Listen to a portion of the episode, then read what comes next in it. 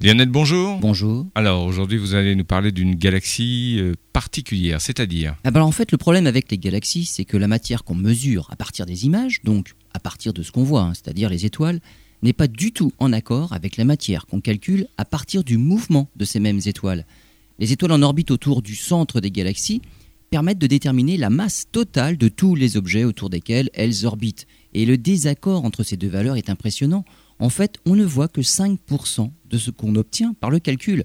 La différence, c'est la fameuse matière noire, celle qu'on ne voit pas mais qui doit être présente pour expliquer la rotation des galaxies. Mais c'est aussi une matière qui n'interagit avec rien, une matière dont la composition nous est totalement inconnue.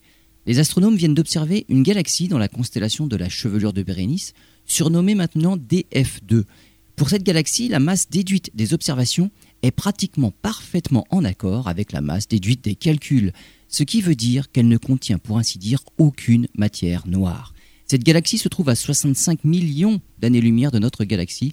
Elle est aussi grosse que la nôtre, mais elle ne contient pas de trou noir central, pas de bras spiraux et pas de disques. Le problème avec cette galaxie, c'est que pour les théoriciens, elle ne devrait tout simplement pas exister. Rien dans nos simulations ne peut expliquer un tel objet. Et des galaxies comme elle, il semble qu'il y en ait beaucoup. Rien que dans l'amas de la chevelure de Bérénice, on en a repéré des centaines. De quoi revoir notre copie sur la formation et l'évolution des galaxies, mais aussi sur cette fameuse matière noire.